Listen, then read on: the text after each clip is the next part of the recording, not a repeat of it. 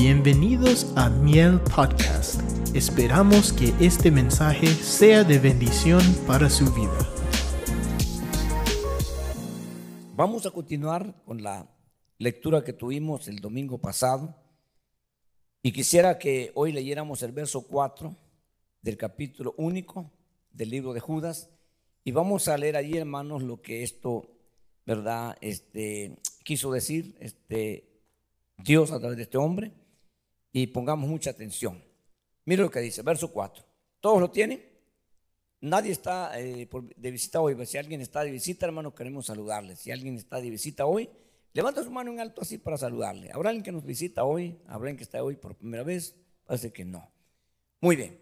Entonces leemos el verso 4. Dice, pues algunos hombres se han, dice esta versión, infiltrado encubiertamente los cuales desde mucho antes estaban marcados para esta condenación, impíos que conviertan la gracia de nuestro Dios en libertinaje y niegan a nuestro único y soberano Señor Jesucristo. Eso es lo que quisiera yo, hermanos, que meditáramos detenidamente y pudiéramos nosotros, ¿verdad? Si yo no soy un infiltrado, sino un llamado, uno legalmente, hermanos, aquí, yo me tengo que gozar, pero me tengo que cuidar. Eh, en toda la historia, eh, hermano, este, muchas cosas no se escriben con detalles. Algunas cosas, hermano, que pasan en el mundo, gente que sufre, gente que triunfa, no se escribe. Entonces no tendremos nosotros eh, un panorama completo y si eso fuera así, imagínense los libros, los documentos que habrían, imposible de poder conservarlos. Aún dice la Biblia que lo que dijo Jesús y lo que hizo no se escribió. Y Juan dice que si se hubiera escrito todo eso, él piensa, dice, yo pienso que ni en todo el mundo cupieran los libros que se hayan escrito de todo lo que Jesús hizo y dijo. Eh, pero sí quedó lo escrito, hermanos, importante, necesario, como para que usted y yo nos edifiquemos y no nos perdamos. La Biblia es muy amplia, tiene 66 libros legales, canonizados. Usted va a encontrar versiones como la latinoamericana, la Jerusalén, eh, la, Biblia del Oso eh, y muchas versiones, de la Choca en Mateo y muchas versiones que usted va a encontrar que vienen de la línea católica con 72 libros. Eh, esos libros, hermanos, se llaman apócrifos y ellos no saben, ¿verdad? Donde se habla de los macabeos, de sabiduría y muchos libros que están ahí que son historias, que algunas de ellas son verídicas, pero no canónicas. Entonces, eh, nosotros podríamos agregar parte de nuestro testimonio y es verdad, pero no cabe ahí. No, está, no hay espacio para eso. Eh, entonces nosotros, hermanos, tenemos que saber, ¿verdad? Y eso lo hicieron ellos, hermanos, en concilios que tuvieron, acuerdos que hicieron, ¿verdad? Pero ellos, hermanos, quisieron agregarlos. Eh, ese movimiento, porque no puedo decir la iglesia, no es iglesia, porque la palabra iglesia procede del griego eclesia, que significa separado de. Ellos, hermanos, ellos, ellos, ellos no saben lo que es separación. Y eso es santidad. Entonces, ellos, hermanos, hoy en día leen la Biblia y le han permitido a los feligreses leer la Biblia, les han permitido hacer retiros, cantan los cánticos que nosotros cantamos.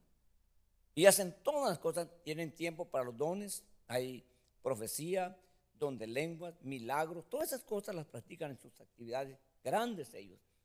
Eh, pero después que termina todo eso, pues ellos llaman a un artista y se ponen a bailar después de una situación como esta, ¿verdad? A tomar. Porque ellos no saben lo que es separación. Nosotros no queremos nada con el alcoholismo, con la música mundana. No queremos nada de eso porque sabemos el proceder y el efecto que hace dentro del corazón y el alma. ¿Verdad? Entonces, si usted es una persona que todavía tiende a eso, siendo cristiano, tiene que saber, tiene que entender que no es capricho de los pastores sino cuidado de Dios para usted. Para que usted no, mezcle una cosa con la otra. eh, y usted pueda tener y, pueda saber lo que significa pureza. Y vamos a hablar de eso hoy. El, tema pasado, nosotros, yo toqué tres puntos importantes que Dios había proveído para nosotros, hermanos, y espero que alguien los recuerde. ¿Se acuerda las, las tres cosas que las multiplicó Dios?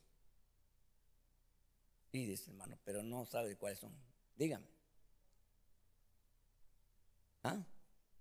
Las cosas que vimos ahí que Dios las multiplicó o se, sean multiplicadas. En el verso 2,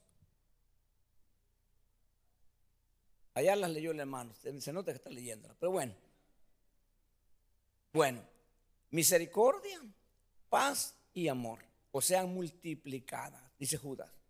Entonces, hermano, mire, por favor, yo le recuerdo a estas cositas para que usted mantenga el recuerdo, porque eso, le va a servir a usted, para que durante la semana usted pueda ¿verdad? Eh, meditar en ello y ser honesto y decir esto para mí es muy escaso o no existe. Y entonces tiene motivo por qué orar. ¿Verdad, Señor? Yo de paz no sé nada. Yo soy una persona muy agitada y algunas veces, Señor, hasta llego al punto de, deprimirme. Entonces, ayúdame. De amor, yo sé, eh, amor eros, amor filial, pero nunca, lo, nunca sé lo que es un amor ágape. Entonces, Señor, ayúdame, ¿verdad? Yo quiero eso, que sea una realidad en mi vida. Y así con sinceridad, tal vez sencilla su oración, pero va a ser escuchada y respondida de parte de Dios. Y usted va a empezar a ver las cosas que no tenía, que ahora tiene. Cuídelas, aprécilas, y así, de esa manera, usted va a ir creciendo espiritualmente, pero usted solamente escucha, cierra la Biblia, la deja allá en tu casa, nunca la vuelve a leer y de remate solo viene el domingo, entonces usted va a ser muy pobre. Y cuando usted quiere echar mano de algo en una necesidad, usted va a ser fácil, mejor salirse. Pero los que estamos arraigados, hermano, eh, en la roca, difícilmente las pruebas nos sirven para fortalecernos más, no para decepcionarnos. Hoy vamos a ver, hermano, un tema muy importante que yo no quise tocar nada, casi el tema pasado, porque eh, he aprendido antes así, tocando puntos, pero creo que hay que asentar bien para que el que quiera realmente, hermanos, entender y ser edificado lo pueda lograr. Entonces, nos damos cuenta, hermanos, que aquí hay un asunto que nosotros debemos, hermanos, ¿verdad?, tener mucho cuidado y vamos a ver que la iglesia no, está exenta de esto. La iglesia, hermano, porque el enemigo está viendo cómo, hermano, ¿verdad? Eh, nos detiene, cómo nos impide llegar, cómo nos estorba en nuestro caminar. Y ese es el trabajo de él. Eso lo hace día y noche. Es un ser que no duerme, que no va a decir no puedo porque estoy comiendo, ni comen. Ya es un ser, no sé cómo subsisten de una forma diferente. Pero ellos, él dice que está, hermano, siempre buscando, viendo cómo nosotros nos afecta. Entonces, vamos a ver aquí, hermanos, que nosotros, siendo mundanos, siendo personas, hermanos, pecadoras, eh, el Señor quiso, ¿verdad?, este, llamarnos. Eh, iba a ser un gran problema nosotros, ¿verdad?, en el reino de Dios, porque de santidad no sabíamos casi nada. De consagración, pues no teníamos claro que era consagración y nosotros veníamos acostumbrados, hermano, todo nuestro sistema acostumbrado al mundo. Entonces a, nosotros nos gustaba ver la música, nos gustaba el baile, nos gustaba el licor, nos gustaba el alcoholismo, la drogadicción, el sexo y un montón de cosas que veníamos nosotros para nosotros normal. Era normal, ¿verdad? De repente ahora entramos a Cristo, donde esas cosas pecaminosas se tienen que ir quedando. Y entonces yo tengo que entrar ahora, hermanos, a un proceso de purificación. Entonces, en ese proceso de purificación voy a tener que yo dejar los residuos, si es que yo entendí que era dejar. Porque hay gente que no ha entendido y trae con ellos, ahí trae las cosas, ¿me entiendes? Hermano las esconde cuando mira gente que le va a decir que eso está mal. Entonces las esconde y, luego las saca cuando las necesita. Eh, usted debe de, de esto, hermano, entrar en un proceso que Pablo lo explica, ¿verdad? Que lo que para mí era ganancia lo tengo como pérdida, lo que para mí era ganancia lo tengo como basura, y otra versión, entonces lo que para mí era ganancia lo tengo como estiércol. Ok, totalmente desechado. Cuando nosotros, hermano, entendemos el plan, entonces nos damos cuenta que hay el pecado en nosotros dejó lacras. O no, no me diga que no. Dejó, hermanos, eh, cosas en, en nuestro ser, especialmente en nuestra alma, recuerdos que, hermano, muchas veces eh, tengo que esforzarme cuando estoy en el primer amor que se llama, hermano, ¿verdad? Y debe estar usted siempre en ello. Yo tiro fácilmente todo, lo tiro. Pero cuando ya va, va, va reduciendo ese fuego, ese mover de Dios, como que las cosas ya no se tiran así tan fácil, ya se piensan. Yo no sé cómo es usted.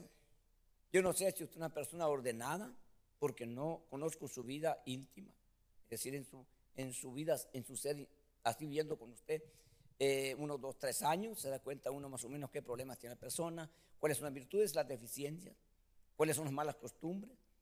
Espero que aquí, honestamente, espero que no haya ni una persona que sea un acumulador impulsivo. Espero que no. Entonces, hermano, en el sentido literal, son personas que andan recogiendo cartones y cosas, y cuando sienten, hay gente que tiene del piso al techo, y son caminitos, porque han acumulado por su vida toneladas de basura. Y las tienen bien organizaditas ahí. Con ellos vienen cucarachas, vienen ratones y de todo, porque esa es la madriguera de ellos. Entonces, pero también hay personas que acumulan cosas y no las sacan. Entonces, a estas personas quererles limpiar su casa es un problema con ellos, es meterse en un problema con ellos. Si usted quiere que su casa sea limpia, ellos tienen que sacarlos de ahí y llevar a los hermanos a la luna. Y usted tira la basura, troque lleno de basura, y después cuando viene, ya encuentra su casa vacía, bonita, y no, y no están contentos. ¿Y mis cosas? ¿Y quién me las tiró? ¿Me explico? En vez de alegrarse, en vez de decir, hermano, yo, alguien me ayudó, no, todavía se enojan. Esas son las cosas literales.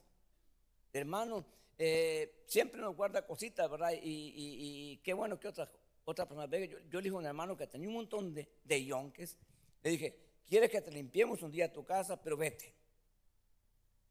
Yo, yo vengo aquí con tres, tres, cuatro hermanos y dejamos limpio esto, porque no podía ni caminar en la yarda, digamos en la Entonces te limpiamos todo esto. No, no, no, no, no, no, no, me dijo. Ok, entonces nada puede hacer. esas son las cosas externas, pero las cosas internas, las que uno acumula. Hermanos, en el pasado hicimos muy cosas vergonzosas y feas que no deberíamos ahora ya darle lugar a eso.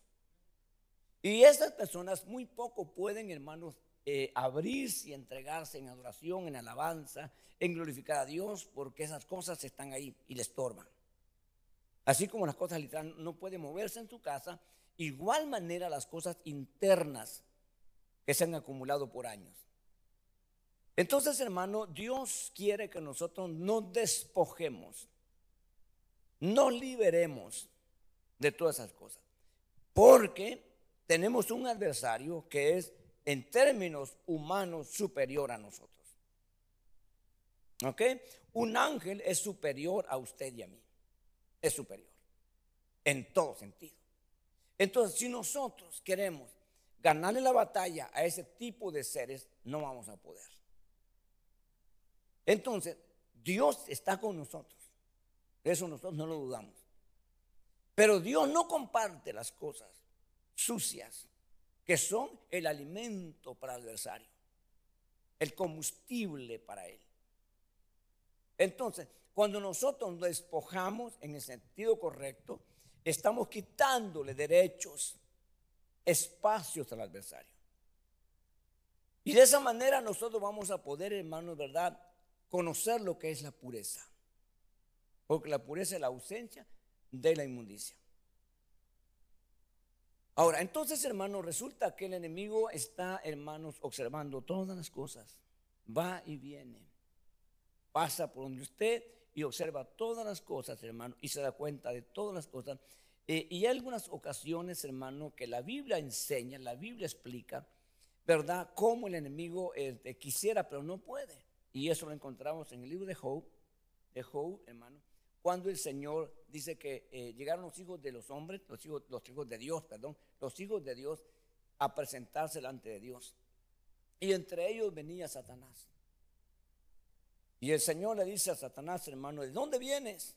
Y le dice a Satanás, de caminar la tierra y de andar por ella. Fíjese lo que le dice, hermano. Y le dice el Señor, ¿ya viste a un hombre llamado Job ahí en la tierra? Sí, ya lo oí. ¿Te diste cuenta que no hay otro como él? hombre temeroso de Dios y apartado del mal. Y el diablo dice, sí, pero con razón, ¿podrá alguien trabajar de gratis? No, porque tú lo has protegido. Se dio cuenta. Tienes, has hecho una muralla a su alrededor. Nadie puede entrar, a menos que tú lo permitas. Y el Señor le dijo, hermanos, ¿verdad? Este, a, este personaje después del diálogo, que tuvieron.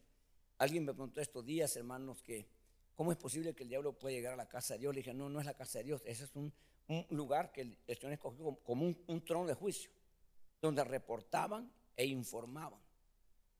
Dios tiene lugares, hermanos, más especiales que la casa oval o la oficina oval, donde está, hermano, el presidente de esta nación informándose de todo lo que pasa en el mundo. Y cómo ellos van a poder, hermano, hacer cosas chuecas cosas feas con tal de mantener el dominio.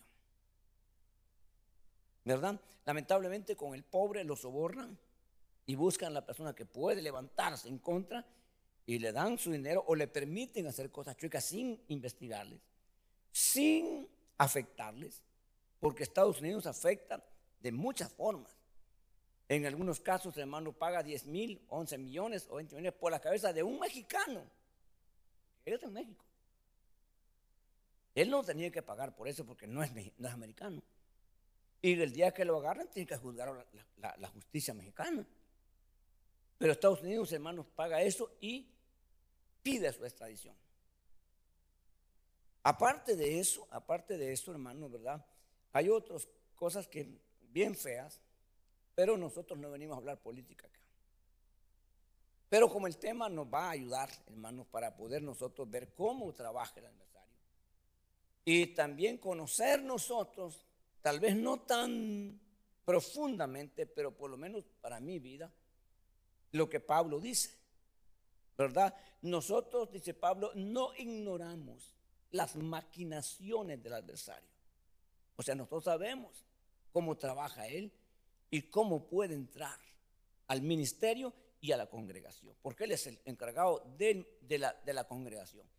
Entonces, nosotros sabemos que él trabaja por artimañas de hermanos, muchas cosas de esa índole que son del tinte ilegal, deshonesto. Entonces, pero él trabaja así, porque él es un ser de tinieblas. No se va a esperar que haga las cosas legales, porque las cosas legales las hacen las personas que están sometidas a la ley. Pero los que no están haciendo, hermanos, ¿verdad? Las cosas eh, eh, al margen de la ley van a ser, hermanos, ellos Ahora, el problema es que no hacen las cosas a lo loco porque saben que van a estar tapados y no podrían superar. Entonces ellos hacen lo que se llama crimen organizado. Entonces, una forma de organizarse que, wow, hermano, la inteligencia de los países como este país muchas veces es burlada por el crimen organizado. O sea, eh, eso, hermanos, lo están aprendiendo la forma como trabaja el enemigo. Ha perdido todo, ya no tiene esperanza de salvación, ya no hay restauración para él, ya no hay nada. Él está sentenciado para que toda la eternidad pase, pase en el lago de fuego. Pero entonces él va a hacer estragos por su organización. Y eso lo reconoció Jesús. Si su reino no estuviera organizado y unido, ¿qué ratos se hubiera destruido? Lo dijo Jesús. ¿Cómo lo hace entonces, hermano? Él no sabría nada. Él no sabría nada. Si nosotros no le dijéramos, abriendo nuestra boca, en cuestiones, hermanos, que debemos de saber que está escuchando. Y por medio de la boca de muchos cristianos, el diablo se entera de las debilidades de otro. Entonces viene con todo. Y no se equivoca porque tiene toda la información. Entonces nosotros debemos de aprender. ¿Verdad? Aparte de eso, aparte de eso, tiene él agentes, hermano, a los cuales va a camuflachar y a introducir dentro de la congregación más pequeña o la más grande. lo va a introducir. Eh, ese trabajo no es de cualquiera. Ese trabajo no califica a cualquiera. La iglesia católica, mejor dicho, el movimiento católico tiene un brazo que se llama jesuitas. No cualquiera puede calificar. De mil que aplican y estudian, hermanos, ese punto calificarán 100. Oiga esto. Ni aunque ellos, hermanos, no, es de que lo van a meter porque quieren. No, no, no. Es que tienen que saber. Tienen que calificar en muchos aspectos. Y ese brazo ha sido fuerte. Ha sido tan fuerte hermano, ha hecho tantas cosas malas, malas, que el mismo Vaticano no le dio nunca oportunidad de llegar al papado. Hasta ahora está uno de ellos. Este señor que está ahorita es jesuita. ¿Ok? Nunca, porque iban en, declive, en picada. Entonces, estos saben cómo está el asunto. Entonces, ahora, eh, cada país, ¿verdad? Estados Unidos tiene varias agencias, el FBI, la DEA, la CIA. Los otros países como Rusia tienen la KGB. Israel tiene, hermanos, el, el Mossad, un hermano, grupo experto, experto. Entonces, el Mossad, hermanos, cuando tenía la guerra del Golán, los altos del Golán, que fue severa, muchos judíos murieron y, dominaban toda la región sur de Israel. La dominaba. Entonces, el Mossad, hermanos, envió una familia, oiga esto, hermanos, una familia sin apellido, sin nada, para habitar a Siria. Nació un hijo en Siria. Creció el hijo. Mire, ¿cuánto tiempo hay que esperar? se metió en el ejército sirio. Se fue subiendo hasta llegar a ser general del ejército sirio. Y cuando era general, hermanos, entonces él empezó a dar consejos cómo acabar con los judíos. Y las trincheras que estaban, hermanos, los, los sirios en el Golán, les dio la orden de poner sauces, o eucaliptos, perdón, eucaliptos, hermano, en todas las trincheras para, para cubrirlas, aparentemente. Pero por atrás dio la orden al, ejército israelí aéreo, hermano, que bombardearan todos los lugares que estaban sembrados con eucaliptos y se acabaron los sirios. Dominó Israel, se fue hasta el otro lado del, del, Hermón, dominó totalmente hasta el día de hoy, no ha entregado territorio porque sería, eso entregado sería volver a lo mismo. Pero descubrieron al general que tenía acceso y lazos judíos y lo colgaron en Damasco, lo ahorcaron en Damasco, en público, como un traicionero, como un hombre que les hizo mucho daño. Ok, entonces hermano, pero se logró mucho, se logró conquistar el territorio. Eh, tenía que haberlo entregado ya, porque eso fue ah, ya después del Atlántico Norte, que tenía que entregar todo territorio que se conquista en guerra, tiene que entregar. Israel no lo ha hecho, ni, ni el Golán, ni Jerusalén, ni Cisjordania. Se corrió la frontera con, Jordania hasta el Jordán, pero hay una parte que no es de Israel ni de, ni, de nadie, es de Jordania, solo que no pueden entrar. Ese territorio es un pleito, yo no sé qué va a pasar, eh, sé lo que va a pasar, pero creo que no conviene por hoy, porque no nos va a alcanzar el tiempo. Entonces, ¿qué le quiero decir con esto, hermano? Que si estos son los hombres y de alguna manera, hermano, ¿verdad? Algunos de ellos tienen o la luz de Dios, en el caso de Israel, y los otros tienen la luz, hermano, la, astucia maligna. Ahora dejemos esos. Ahora volvamos nosotros a lo que es la iglesia Cristo, el cuerpo del Señor, que somos nosotros. Entonces, hermano, en el cuerpo, en el cuerpo físico, como personas que somos, nosotros tenemos, hermano, ¿verdad? Este, primero células, somos producto de células. Eh, y, ese, se formaron los órganos, los miembros, todas las partes, y fuimos un ser ya ah, flexible y todo, pero tenemos el riesgo nosotros de que introduzcan agentes externos, como son los virus. Era el virus que acaba de pasar fue letal. Aparte de eso tenemos bacterias que pueden dañar y hasta matar. Y aparte de eso tenemos parásitos que viven dentro del cuerpo, que no son parte del cuerpo. Y entonces esos seres, hermano, esas cosas vienen para qué? Para dañar el cuerpo, para matarlo. ¿Verdad? Entonces nosotros, hermano, hay de, parásitos insignificantes hasta parásitos mortales. Hoy están hablando de un hongo que está matando y que viene matando a la gente. ¿Verdad? Entonces, pero yo no quiero hablar, no quiero, no es una clase de, eh, médica, pero quiero que usted me entienda lo que yo le quiero decir. Entonces, hermano, resulta que nosotros como cuerpo de Cristo, eh, y siendo nosotros miembros del cuerpo de Cristo, formando el cuerpo de miembros, hermanos, no perfectos, con miras a la perfección, pero no perfectos. Entonces, esas partes son, hermanos, vulnerables.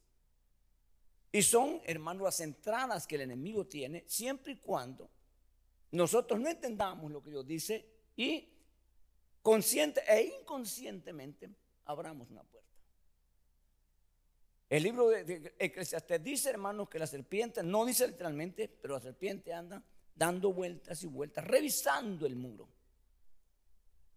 Y cuando dice, el que por ti es su vallado, lo morderá la serpiente. Él va a buscar cualquier espacio, grande o pequeño. Si no nos puede sacar, nos muerde, pues nos deja el veneno ya adentro.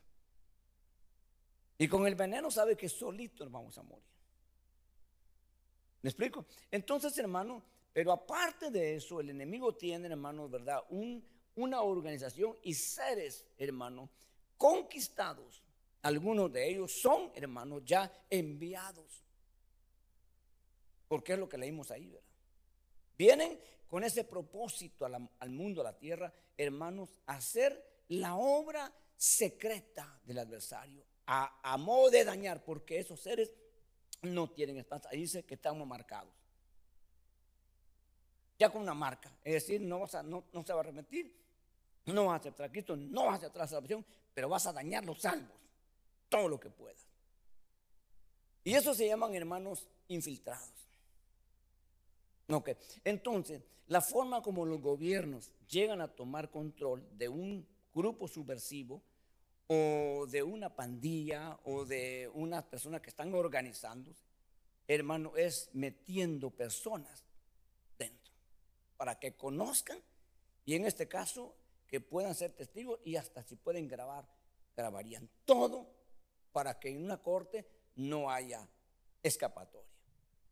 Entonces, hermano, esos infiltrados son gentes preparadas, preparados por el gobierno que a veces no se miran en las calles, ni con un cosa que pueda identificarlos. Son gente, hermanos, definitivamente, ¿verdad? Como común, como cualquier persona. Entonces, resulta que dentro de la iglesia vamos a encontrar personas comunes que se sienten en una, en una banca, en una silla, a oír y aplaudir y hacer todo lo que los demás hacen. Pero en la realidad ellos no son parte de eso. Ellos están grabando, están fijando todo, todo, todas las partes débiles, están viendo todo, todo, todo lo que, cómo pueden dañar. ¿Cómo pueden, hermanos, hacer que el enemigo venga con todo y, lo han logrado? En algunos, en algunos este, movimientos lo han logrado. Entonces, nosotros no somos la excepción. Nosotros podemos decir, Dios nos está cubriendo. Y, sí, Dios nos está cubriendo, hermano, pero eh, el enemigo sabe que tú puedes abrirle. Sí, si Noé hubiera cerrado la puerta del arca, Noé la vuelve a abrir. Cuando vi los niños ahogarse y gritar, ¡ah! Y gritaban los niños, Noé la abre. Porque en la humanidad uno se conmueve. Y uno, uno hermano, no puede. ¿Verdad? Entonces, pero la, la puerta la cerró Dios. Entonces, quien podría abrirla era Dios o esa puerta nunca se abría. Y dice la Biblia, lo que Dios cierra, nadie lo abre. Y lo que Dios abre, nadie lo cierra. Mire pues, entonces esa es la seguridad que tenemos, pero tenemos que entender nosotros, hermano, que tenemos un adversario que conoce muchas cosas. Entonces empieza a meterse, hermanos, eh, de una forma, hermanos, amable, de una forma que nosotros muchas veces, por eso, por eso es que nosotros necesitamos conocer bien la escritura.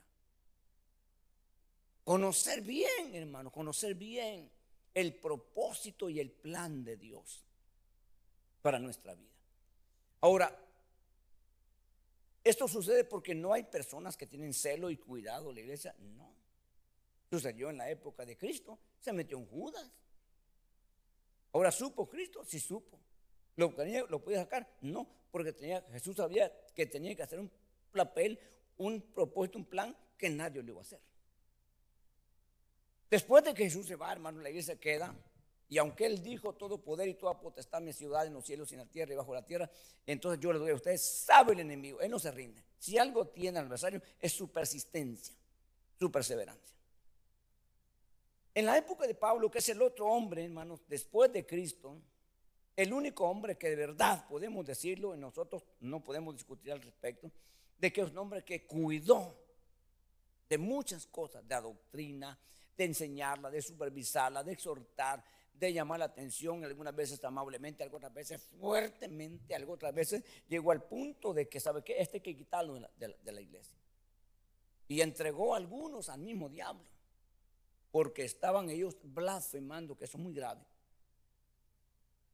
Eso es muy grave. La, blasfemar, hermanos, eh, es muy grave.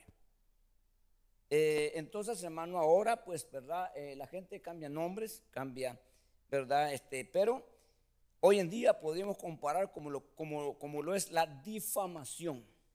Eso es una cosa fuertísima. Que en Estados Unidos es cárcel. Si la persona está difamando a otro y no puede probar, el resultado sería encarcelamiento. Porque la difamación se, castiga con cárcel. Eh, ahora, nosotros vemos esto, hermano, y quiero que por favor me ayude. Vamos a ir a Gálatas 2.4. Vamos a, hoy sí vamos a tener el, proyector. Y miren lo que dice Gálatas 2.4. Mire pues. Eh, y esto fue por causa de los falsos hermanos introducidos. Oiga esto, hermano, eh, uno tiene costumbre, ¿verdad? De, hermano, Dios le bendiga, Dios le bendiga, hermano, hermano, donde quiera que nos encontramos, hermano y hermano porque damos por hecho que se congrega acá o en cualquier lugar, pues es hermano. Si aceptó a Cristo, eh, ¿cuál lo que haya hecho? Pues es para nosotros un hermano. Nosotros le damos el título de hermano. Pero para que sea nuestro hermano, tiene que darle Dios el título de hijo. Si Dios no lo hace, entonces no es hermano. Puede ser primo, amigo o paisano, pero no hermano. Pero nosotros no tenemos ese cuidado y ese conocimiento y no sabemos cómo realmente, ¿verdad? Este, diferenciar. Y a veces pues lo más fácil, hermano. Entonces dice aquí, hermano, que estos falsos hermanos introducidos, mire pues, secretamente, o sea, no es fácil, a menos que se disierna. Y Dios nos ha dotado a nosotros el don de discernimiento, cosa que en la iglesia casi no se mira. En la iglesia se mira el don de profecía más que todos los dones. Profecía, gracias a Dios, aquí hay, ¿verdad? Y entonces miramos que la hermana, el hermano profetizó y es el don de profecía.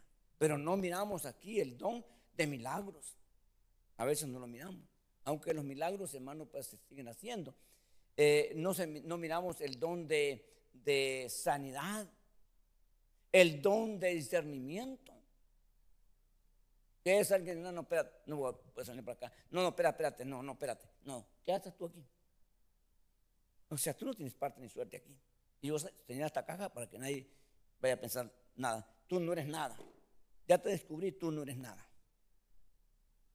Tú eres un farsante, tú eres un infiltrado. Eso es lo que hace el don de discernimiento. Ok, nada, no, no, que te puedo probar, no, lo que sea. Yo te puedo probar que tú no eres un hermano. Un hermano. Entonces, hermano, ese es el don de discernimiento que nosotros debemos anhelar.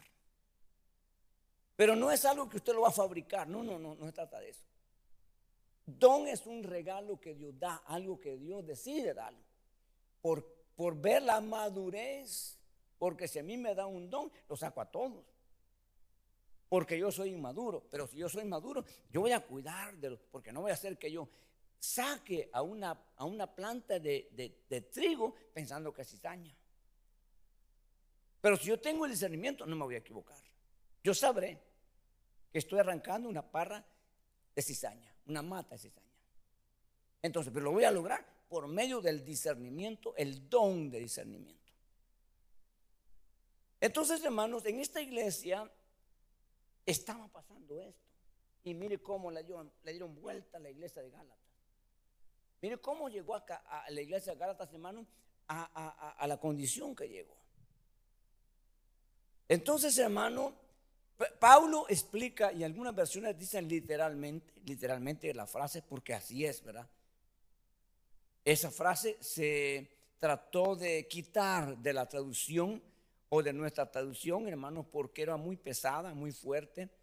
Eh, decirle, decirla, decirla abiertamente sería como estar como dándole crédito a las tinieblas, porque la palabra traduce en, en varias versiones, traduce, ¿quién os ha hechizado? O sea, la hechicería entró, porque esa es parte de la hechicería. ¿Quién nos ha hechizado? Pero cuando usted lee la versión nuestra, no dice ni hechizar, ¿quién nos ha fascinado? Dice otra versión. Hermano, entonces, pero la verdad que esto fue lo que pasó. Una operación maligna. Entonces, que se habían infiltrado para espiar la libertad que tenemos en Cristo Jesús a fin de someternos a esclavitud. Es el trabajo de ellos. O sea, eh, había libertad. Había un movimiento bonito, precioso de parte de Dios, hermano. Pero entonces estos infiltrados vinieron a ver cómo estaba la libertad y, había todo para ver cómo nos metían de vuelta, hermano, a esclavitud. Ahora, ¿cómo lo hicieron? por medio de la ley. ¿La ley era del diablo? No, de Dios. Era de Dios.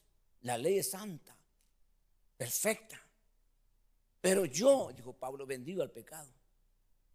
Entonces lo que era santo a mí no me ayudó. Al contrario, me afectó. Porque la ley decía, no hagas esto y el hombre lo hace. Entonces ya no lo hace ignorantemente. Lo hace neciamente. Y eso ya es juzgado por Dios. Entonces, Dios, usted sabe eso, dio la gracia. Ahora, el problema con la gracia, que es un, por decirlo así, un hermano acuerdo, como lo hizo Estados Unidos en el 86, de una amnistía para todos los que violaron la ley, hermano, de entrar ilegalmente. La gente se mete, ya estoy aquí, gloria a Dios, estoy aquí, estoy en Estados Unidos, pero no sabe que cuando se investigue, él tiene un crimen. Ha violado una ley, hermano, que la burló. Y nadie se dio cuenta, pero eso le va a afectar. Hoy en día, hoy en día es duro arreglar documentos. Porque ahora hay que pedir un perdón al Departamento de Seguridad o de Inmigración por esa violación de haberse quedado eh, si entró ilegalmente, si entró legalmente y haber entrado ilegalmente es penado. Cosa que en los años 60, 70 no había problema. Pero ahora sí. Ahora, en el Señor, hermano, las leyes no, no, no se eh, cambian ni se, ni se, van a abolir, ¿verdad? Entonces, viene la gracia y dice Dios, hermano, te perdono todo, pero quiero que de ahora en adelante tú demuestres que tú has, apreciado mi perdón y mi gracia para que ahora tú entiendas que no puede ser igual. Tiene que haber un cambio internamente que se va a reflejar a la posta al final externamente. Por ejemplo, ¿verdad? Nuestra forma de vivir, nuestra forma de vestir, debe ser un reflejo del cambio interno. ¿verdad? Entonces la gente dice, a Dios no le importa, lo de afuera le importa adentro. No, Pérez, le importan las dos cosas. Le importan las dos cosas. El Jesús dijo estas palabras, hermano, que cuando el, plato eh, se limpiaba por dentro solo, automáticamente quedaba limpio por fuera. Entonces, es el reflejo de lo que nosotros hemos entendido y de la forma diferente que debemos nosotros presentarnos, hablar, actuar, hermano, en muchos aspectos. Cuando digo actuar, hermano, es comportamiento. Que cuando tú te comportas, hermano, de una forma que muchas veces es una trampa tendida, de repente te dejaron por ahí, por decir algo, de 100 dólares, ¿verdad? Y saben que esto es el único y con cámaras te están viendo. Y tú vienes, hermano, y encuentras 100 dólares, va, bueno, no hay nadie, Señor, gloria a Dios, Señor. Y es el, el, típico hablar del cristiano, a gloria a Dios, bendición de parte de Dios. No, hermano, me explico. Tú ah, recoges el billete de 100 y busca, aló, aló, aló, aló, aló. Anybody here? Ok. Ya, fíjate que está un billete de 100 tirado. Ay, gracias. Pero la persona dice, esta persona es honesta. Esta persona es honesta. Esta persona vale la pena confiarle. ¿Me explico? Entonces, por decir algo. Entonces, hermano, cuando nosotros vamos, y eso es el trabajo de los espías, es de los infiltrados, poner carnadas para ver cómo la persona actúa, no va a ir a reclamarle. No va a ir a reclamarle. Entonces, hermano, de esa manera empiezan a, darse cuenta todos los movimientos de un grupo organizado. Cómo hacen todas las cosas. Y uno dice, ¿por qué no los agarraron? Porque después de cuatro años, de cinco años, sabiendo ya. Porque uno nomás, ah, agarremos a este. El problema es que es una serie de personas y contactos que tiene. No lo van a agarrar al principio. Lo van a dejar uno, dos, tres, cuatro, cinco años para ver todos los contactos, a dónde va, con quién habla y todo, porque cuando van a hacer la redada se van a venir todos, hasta el señor de la esquina que vendía tacos. También estaba involucrado. Pero no se hubiera podido saber que él estaba involucrado si al principio agarramos. entonces, ese es el crimen organizado, cómo lo, cómo lo espían, cómo lo ven. Entonces, cuando nosotros vemos, hermano, esto, lo vemos en la Biblia, ¿verdad? En la Biblia está documentado hace más o menos tres mil y algo de años, más, casi como, como cinco mil años ya. Hermano, que cuando ellos iban a ir a entrar a Canaán, hermano, ellos iban a espiar cómo era la tierra, quiénes la habitaban y cuáles sus puntos débiles. Y fueron. Si Israel hubiera atendido, hermanos, en carne, en, en, eh, ¿cómo se llama? Barnea, eh, me olvidé el otro nombre, Cádiz Barnea. Ese punto, Israel hubiera entrado ahí, hermanos, 40, 38 años antes de lo que entraron. Pero entraron los espías, pero los espías muy malos, como no estaban acostumbrados, como no sabían lo que era esto. Entonces entraron, hermanos, y empezaron a ver de una forma diferente hombres gigantes. La tierra es buena, muy buenos frutos, pero no, no, no, no, ¿sabes qué? No, no, no vayamos, vamos a fracasar. Mire, pues, hicieron mal trabajo y todo, y entonces se quedaron 40 años. ¿Me explico? Entonces, hermano, estos hombres no, no, no eran buenos para espías. Equivocados, hermano. Y no porque Dios se equivocó, sino porque ellos no colaboraron. Ellos no conocían ni quisieron. Pero vemos después dos nada más, dos espías, ahora, ahora para ir a, a Jericó.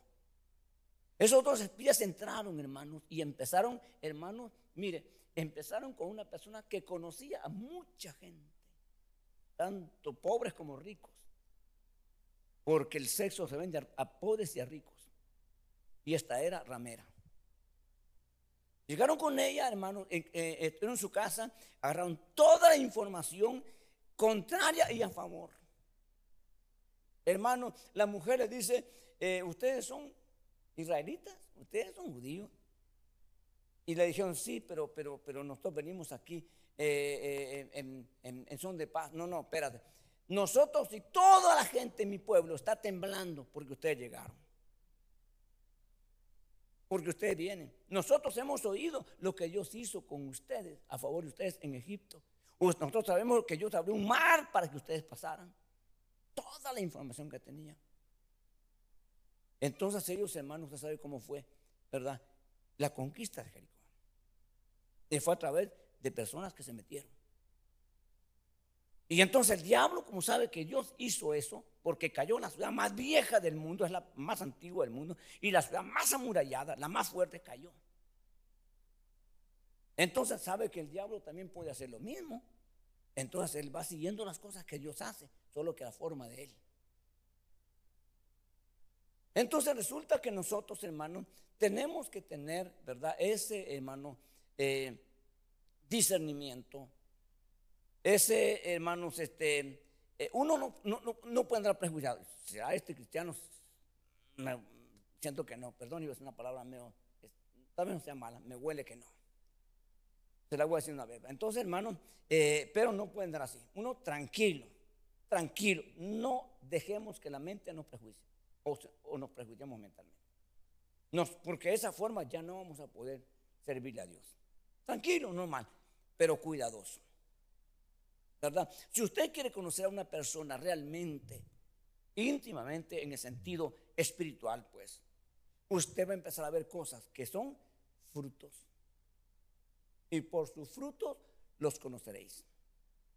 Las, las espinas no dan, no dan manzanas. ¿Ok? Entonces no voy a esperar manzanas de una parra de espinas. Entonces yo voy a empezar a ver los frutos. Y entonces me voy enterando realmente tiene problemas la persona, tiene muchas cosas, pero tiene un buen corazón. Y un corazón que está siendo tratado por Dios. Ok, entonces hermano, resulta que cuando usted camina así con un buen corazón, porque si no usted puede equivocarse y puede eh, dar por culpable al inocente y al inocente y al culpable y al, culpable al inocente por culpable y al culpable por inocente. Y no puede hacer eso. Y si no, usted ya tiene problemas usted ya se involucró en algo ilegal. Esto es grave, esto es serio. Entonces el enemigo no tiene ese problema porque ellos son ilegales. Ellos pueden equivocarse y hacer un montón de cosas. A ellos no les, a ellos no les importa esto. Pero a nosotros sí. Porque nosotros somos hermanos obradores de justicia. No podemos nosotros ignorar la justicia, sino someternos a ella y operar en justicia y en verdad. Eh, eso, a eso estamos nosotros sometidos. Entonces, hermano, resulta que estos eh, eh, hermanos, entre comillas, que vemos acá, dice hermano, querían volver a la esclavitud. ¿Lo lograron? Lo lograron. La iglesia de Gálatas estaba esclavizada ya ahora. Les empezaron a decir estas palabras, si ustedes no se circuncidan, ustedes no son salvos. ¿Cómo? Sí, a circuncidarse para alcanzar hermano. Y Pablo dice que Dios dice ahora, ahora dice Pablo, hermano, el que quiera volver a la ley, dice Dios, entonces de la gracia cayó. Y si cayó de la gracia, no hay salvación, especialmente para nosotros, que no tenemos ninguna nada que ver con la raza judía, en el sentido literal. Nosotros estamos aquí por gracia. Y si despreciamos la gracia, nos quedamos en el aire. Ahora, las demandas de la gracia, no sé si voy a poder explicarle hoy las demandas que la gracia pide. Porque el tiempo, pues, verás, se nos escapa y no va a estar. El próximo domingo vamos de retiro, vamos, salimos hoy para el retiro, hermano, estar por semana fuera de pastores en El Salvador. Entonces, eh, resulta que cuando nosotros miramos, hermano, ¿verdad? Este, este punto es de ponerle atención, es de salir de aquí esta iglesia, Señor, Señora eh, yo no quiero ser engañado, yo no quiero ser arrastrado, pero al mismo tiempo también quiero ser yo útil. Tú me podrás usar, Señor, a mí para poder discernir y para poder conocer realmente a las personas. Entonces, eh, ahora, yo le puedo preguntar a usted, ayúdame, por favor, ayúdame. Eh, ¿Usted cree que un hermano se puede volver un falso? ¿O no? Bueno, ok, entonces ahí tengo que tener mucho más cuidado, partiendo del punto que usted habla. Eh, partiendo del punto que tengo que tener cuidado con mi vida. Y ese cuidado lo tenía Pablo. Y Pablo dijo, yo temo que siendo heraldo, o sea, heraldo significa lo más alto, más importante humanamente hablando, al final se ha reprobado. Mire, pues, ese temor, ese cuidado lo tuvo Pablo. Si lo tuvo Pablo, ¿por qué no lo tengo que tener yo? Usted conoce que esa historia de hermanos que trabajaron un tiempo ministros del Señor y bien de repente se torcieron.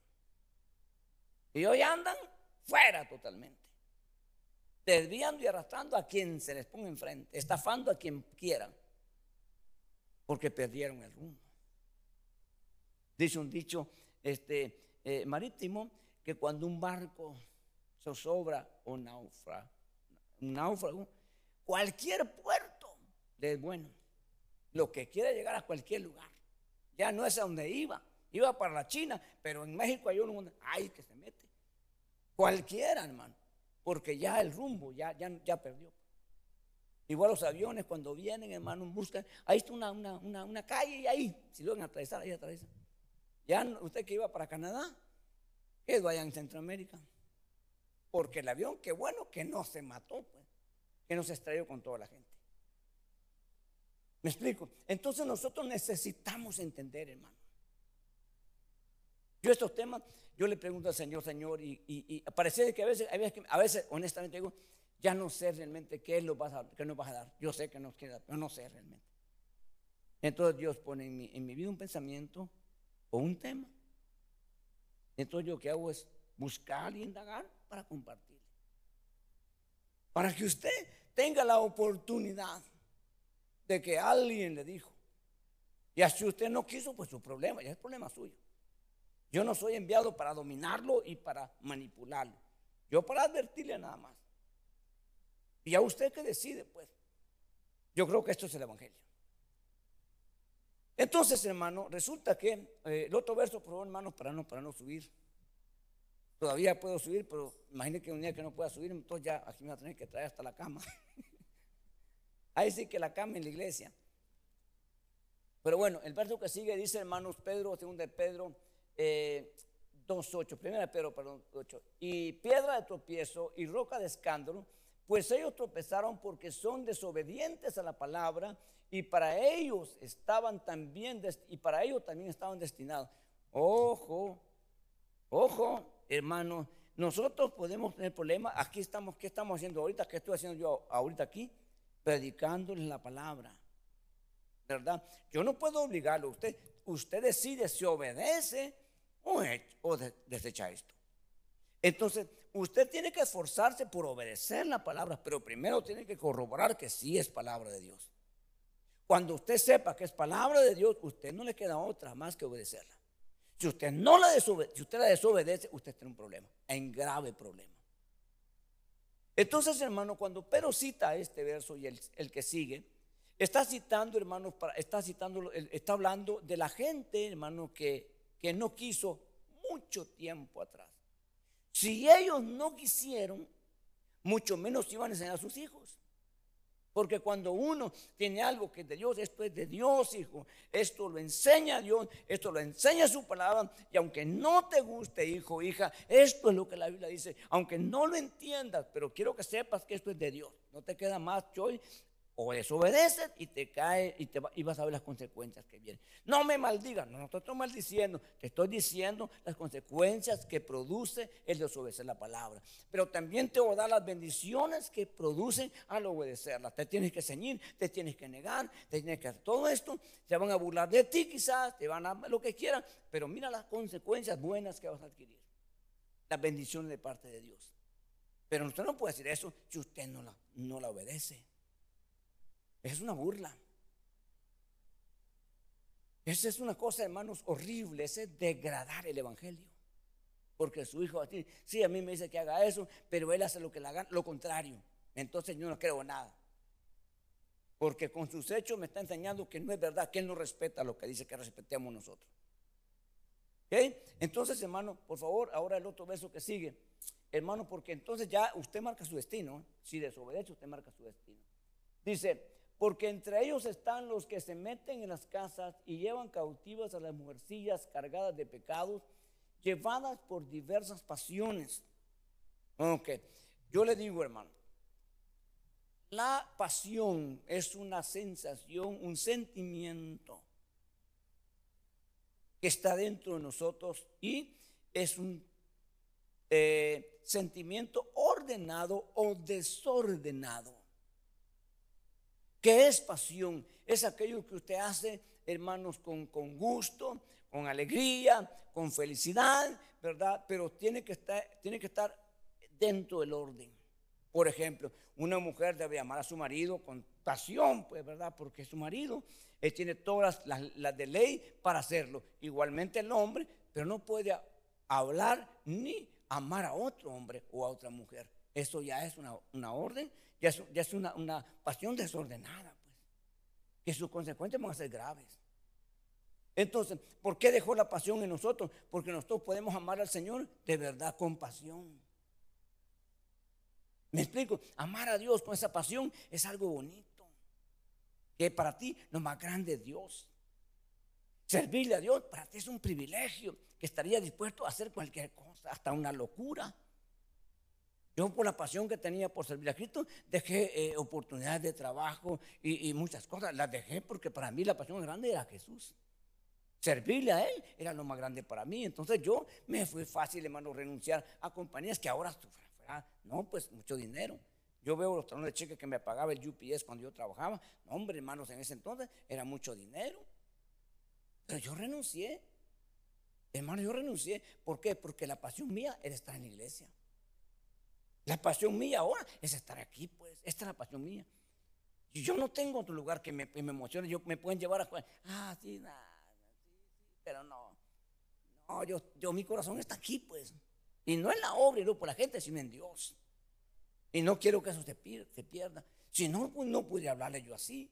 Eso hablar así más o menos, como terminado el fin de semana, hermano, como, como haciendo pues algo así, este, de por compromiso, porque es el otro punto. ¿Me explico? El compromiso, eh, eh, el, interés. ¿Cuánto van a pagar? Ok, pues entonces, y, hay, hermano, y hay lugares donde lamentablemente se le dice, y el predicador ofrece ¿Quieres un mensaje así de que sacuda a la gente? entonces vale tanto. No, no, eso así está ahora. No en todos, porque no todos hacen eso, pero hay personas que hacen eso. Entonces, hermano, pero que alguien que va sin no le pagaron nada, pero dejó los pulmones colgados. Y dejó todo. Y no le pagaron nada. Pero es que él no iba por dinero. Eso es muy diferente. Eso es muy diferente. Entonces nosotros debemos, hermanos, saber y darnos, hermanos, darnos cuenta de que estamos en, un reino glorioso, pero que hay otro reino que está opuesto. Y que es un reino, no es un reino así locamente. No, no, es un reino bien organizado. Porque aprendió que de esa forma se mantiene el reino de Dios hasta hoy. Ahora, el reino de Dios ha perdido porque el reino de las tinieblas no se hubiera hecho si no se hubiera sacado del reino de la luz. ¿Me explico? Entonces, hermano, entonces el enemigo va a querer sacar más del reino que somos ahora nosotros. Ahora, si convenció a los ángeles, a los arcángeles, los convenció el diablo, imagínense a nosotros. Pero si nos, nos arraigamos a la verdad, si nos entregamos de no te puede, no te puede. No puede. No podrá. Entonces, hermano, pero que va a tratar la manera, él de hacer las cosas, hermano, lo va a intentar. Que lo va a lograr, lo va a lograr. ¿Qué dijo Jesús, hermano? ¿Qué dijo Jesús? ¿Qué dijo Jesús, hermano, del plantillo que el diablo tenía? Cuando le dijeron los discípulos, porque los fariseos se pusieron furiosos, enojadísimos, cuando Jesús empezó a enseñar los principios del reino. Y los discípulos dijeron, los fariseos se enojaron. Fueron muy enojados, Señor, los fariseos. Y Jesús le dijo estas palabras, toda planta que mi Padre no haya plantado será desarraigada. No importa a dónde esté, no importa el tiempo, no importa los recursos, no importa.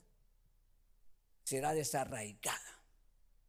Ok, entonces hermanos, nosotros tenemos que entender que a nosotros nos han traído de ser, como dice Romanos 11, hermano, acebuches, quiere decir monte silvestre, sin producir nada.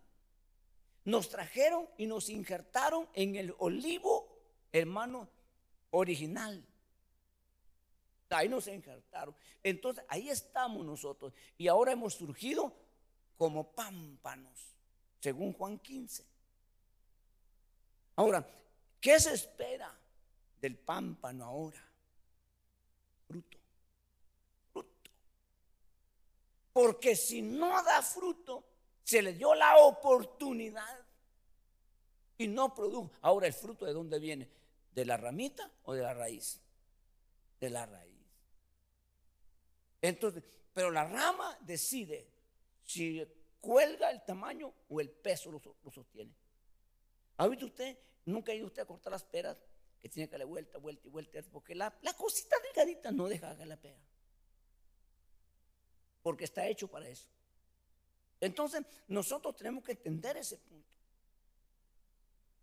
Y cuando nosotros lo entendemos, entonces nosotros empezamos, hermano, a anhelar, a suplicar, a buscar, pero al mismo tiempo a vigilar vigilando tu casa, vigilando, hermano, la iglesia, si eres pastor, vigilando. Porque va a llegar de todo. A nosotros aquí, en estos 31 años, nos ha llegado muchas personas, hermano, que algunos hermanos me han criticado. Un día vino una persona, hermano, y me dijo, pastor, esta congregación siento que pastor. Ya cuando empieza así, ya uno ya mete la mano en la bolsa, ¿Y qué más? Me dijo, aquí es el cielo, hermano. Uy, aquí es el cielo. Yo quisiera que usted, hermano, me, bendiga. Me quiero casar aquí con mi esposa. no estamos casados.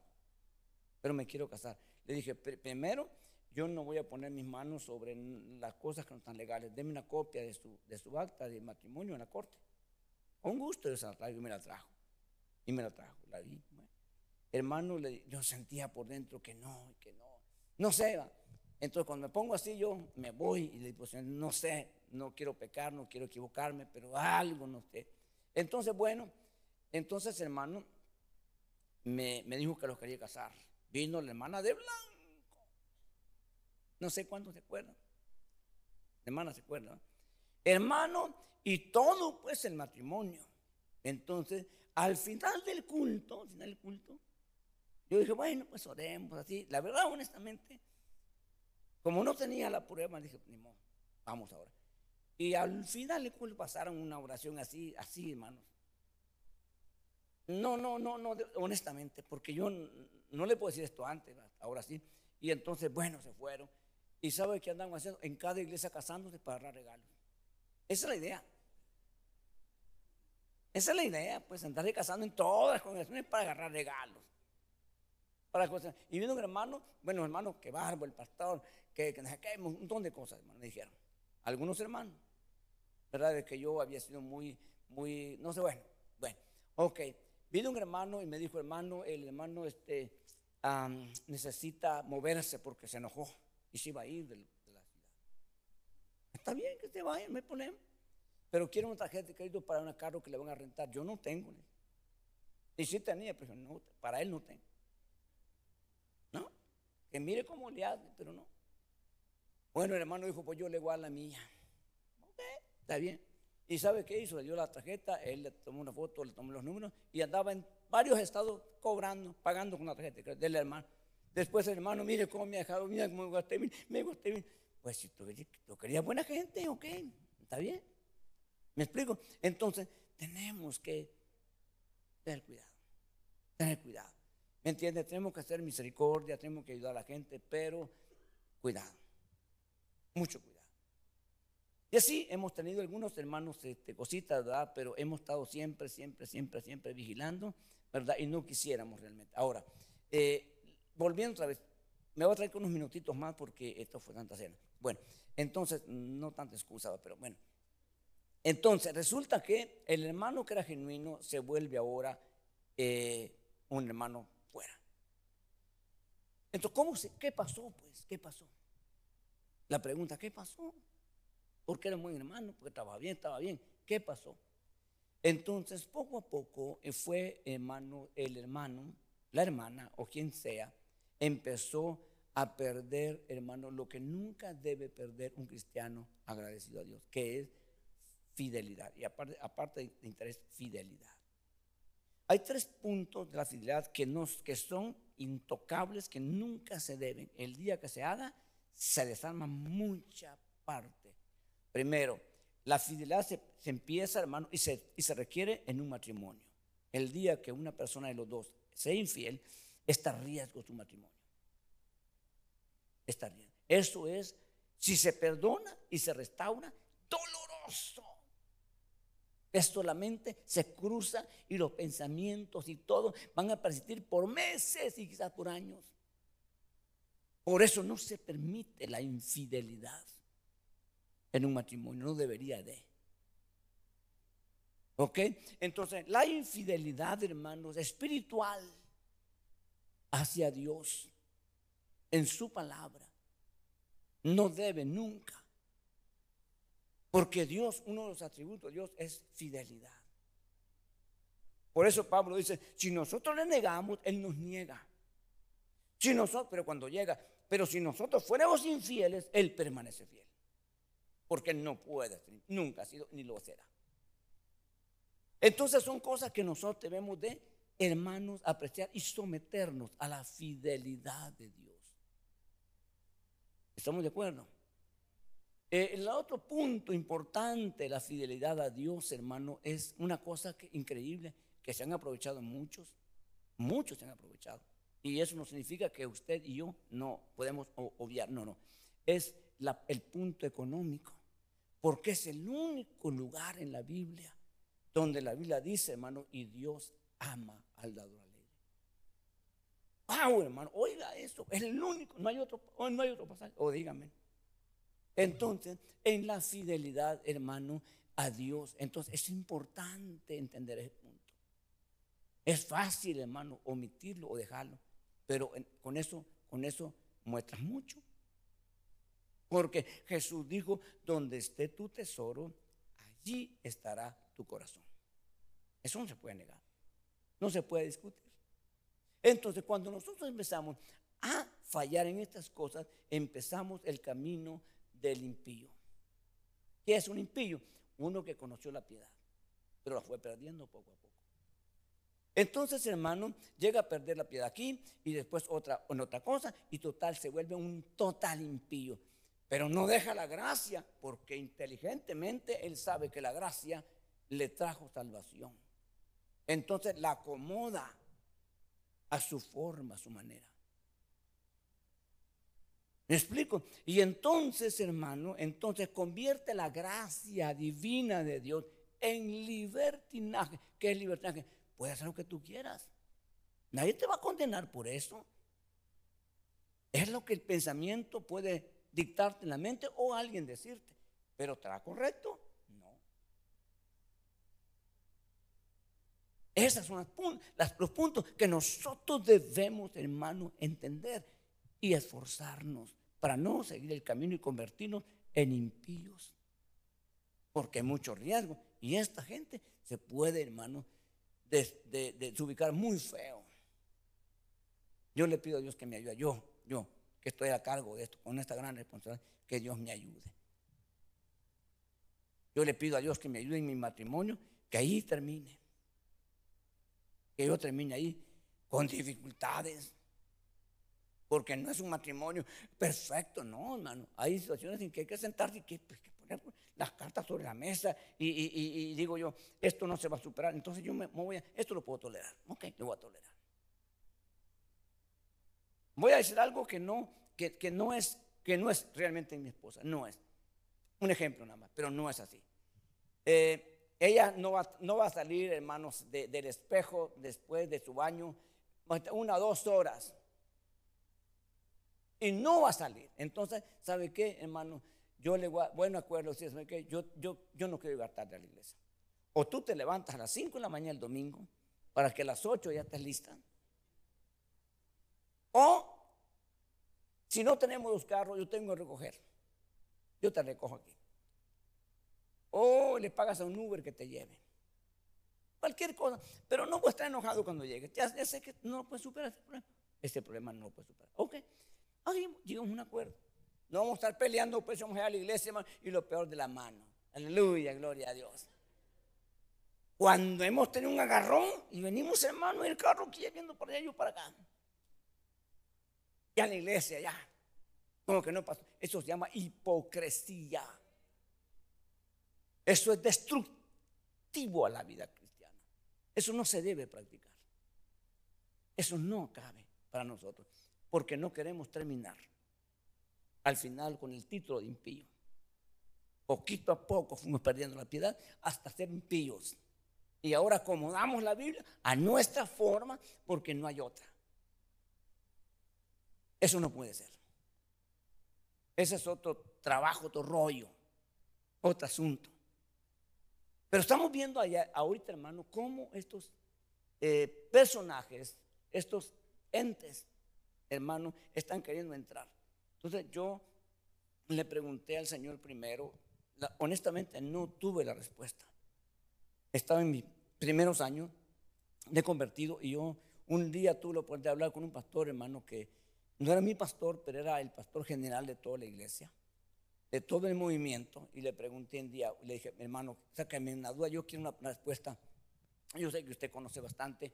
Le dije yo, ¿por qué se meten los inconversos? ¿Por qué se meten los, los falsos a la iglesia? Le dije yo.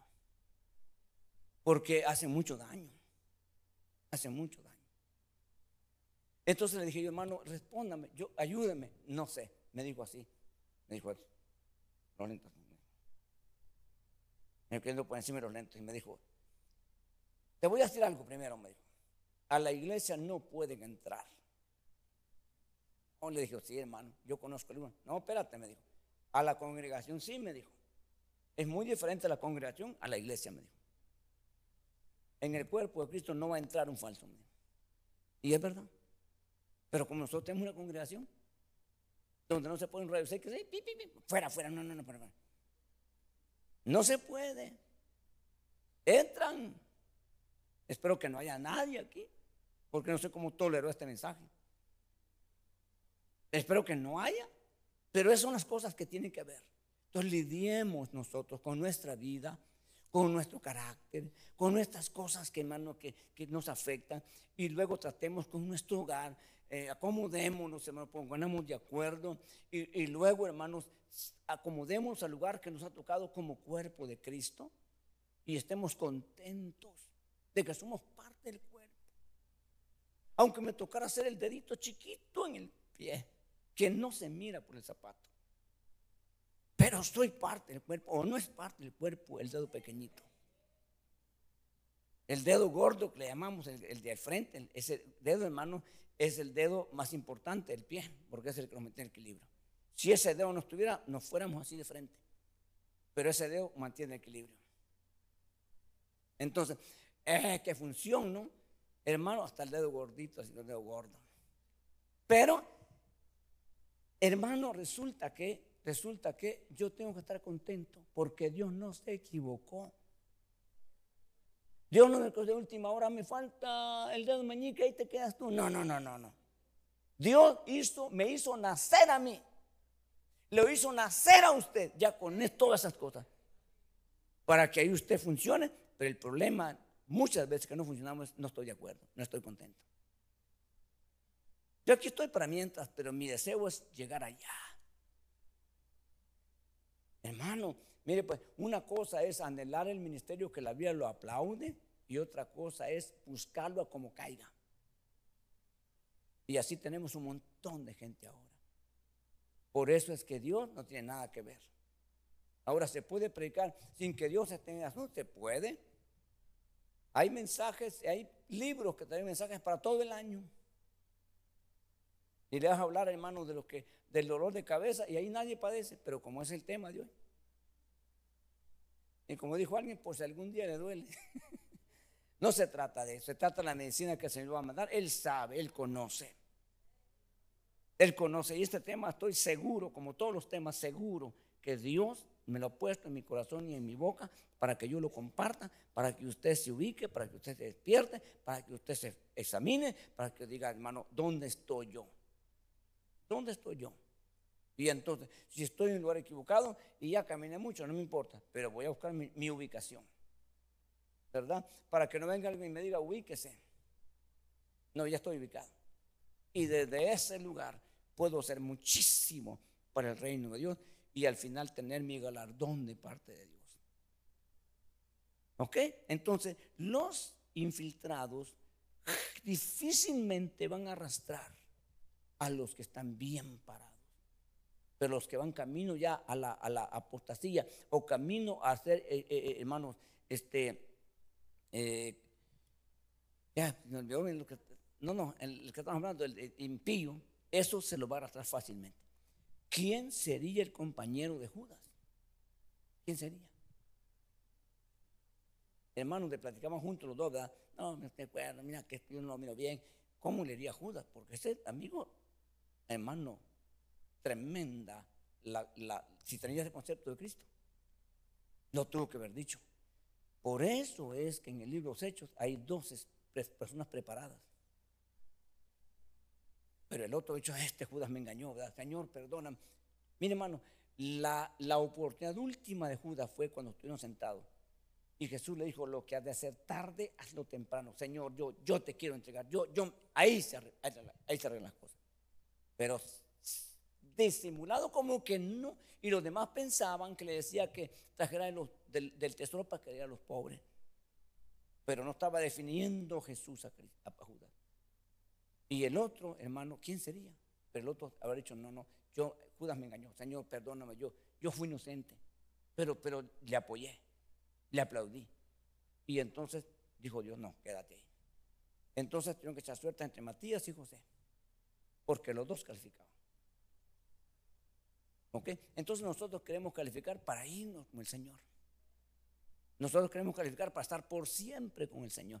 No vamos a lograrlo si seguimos en esa forma hipócrita, hermano, siendo personas contrarias al cuerpo en vez de ayudarlo a dañarlo. Eso los virus, las bacterias, los parásitos que llegan a comer. No, el parásito, hermano, solo llega a comer, a alimentarse y a sobrevivir del cuerpo.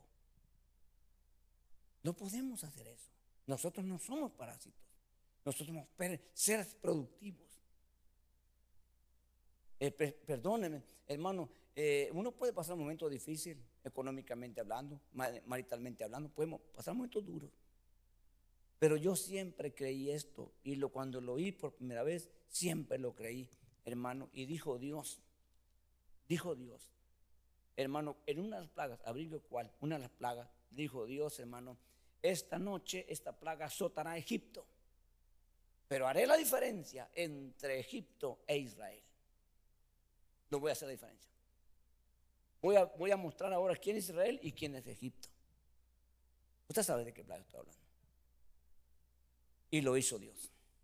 Entonces, Israel, como quiera que sea, Israel lo han querido desaparecer toda la tierra. No han podido y no van a poder a nosotros, el diablo, los demonios, nos han querido desaparecer, nos han querido, nos han hecho una cosa tras otra y otra, y que no, no nos van a poder desaparecer. Nosotros no vamos a desaparecer. Nosotros vamos a mantener firmes.